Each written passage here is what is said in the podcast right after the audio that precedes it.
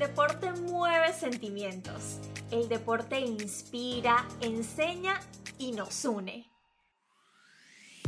Noticias, opiniones, historias, entrevistas. Ven y descubre conmigo todo lo que hay detrás de este apasionante mundo. Esto es A Mi Manera Podcast. Nos preparamos para una nueva semana.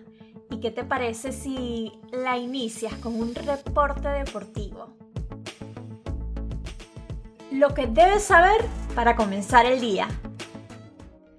Diez años después, Albert Pujols regresa a los Cardenales de San Luis, equipo que fue su casa por 11 temporadas. Pujols ha ganado dos series mundiales y tres premios MVP con este equipo. El dominicano ha acordado un contrato de un año y 2.5 millones para volver al equipo de su vida. Ahora leo en ESPN que Cristiano Ronaldo aseguró que él decidirá hasta cuándo jugará ante los rumores de que el Mundial 2022 podría ser el último para el delantero de 37 años. Quien manda soy yo. Punto y final fueron parte de sus declaraciones. Lo mejor del fin de semana se dio a conocer que Keylor Navas recibió a 30 refugiados ucranianos en su casa de París, compró camas, ropa y comida y les dio lugar en una sala de cine. Además, su esposa Andrea Salas se ocupó de juntar donaciones para ayudar a más familias en España. 36 años después, Canadá regresa a un mundial.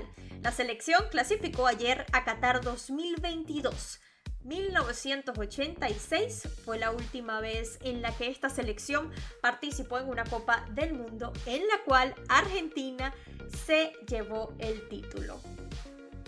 Por su parte, Estados Unidos dejó sin mundial a Panamá. Tras una goleada se colocaron en la segunda posición de las eliminatorias, mientras que México ganó por la mínima y se mantiene en el tercer lugar de las eliminatorias de CONCACAF.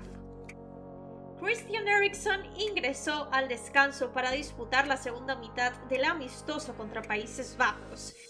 Fue su primer partido con la selección danesa después de sufrir un paro cardíaco en junio del 2020. Sus compañeros, hinchas, jugadores, rivales y Van Gaal lo ovacionaron. Pero eso no fue todo. Apenas dos minutos después de ingresar, marcó su gol. Así dijo que volvía con Dinamarca. Lo más viral en las redes sociales. Fue viral un video de la reacción de Alfonso Davis, futbolista canadiense, tras ver que Canadá clasificó al Mundial. El lateral del Bayern Múnich no pudo estar con el equipo, recordemos, por un tema cardíaco. Albert Pujols es tendencia. El dominicano vuelve a compartir equipo con Yadier Molina, con quien ganó dos anillos de serie mundial y quien anunció que el 2022 será el último de su carrera. Pujols, por su parte, aún no ha anunciado un retiro. Lo cierto aquí es que ambos, por supuesto, son dos leyendas de este juego. El nombre de Salvador Pérez también fue viral en Twitter este domingo tras sus declaraciones a ESPN donde confirmó sus planes de jugar en la temporada invernal con su nuevo equipo, las Águilas del Zulia, de mira al Clásico Mundial de Béisbol 2023.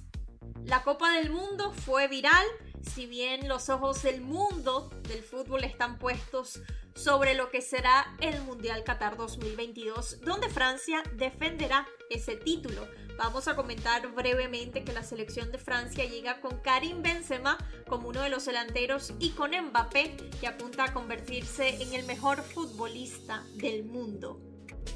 El calendario de la semana.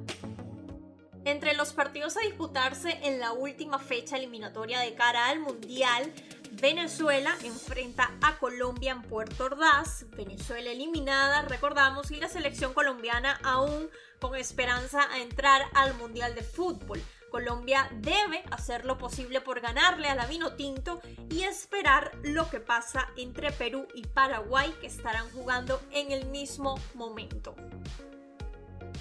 Y la FIFA tiene programado realizar el sorteo de la fase de grupos el próximo primero de abril, que tendrá lugar en la capital de Qatar. En el béisbol de las grandes ligas, Shohei Otani será abridor y bateador designado del día inaugural de su equipo contra los visitantes, los Astros de Houston, el 7 de abril. Y recordemos aquí que una nueva regla acordada recientemente por la MLB y la Asociación de Peloteros permitirá que Otani continúe bateando en la alineación incluso después de que sea sacado del juego como lanzador.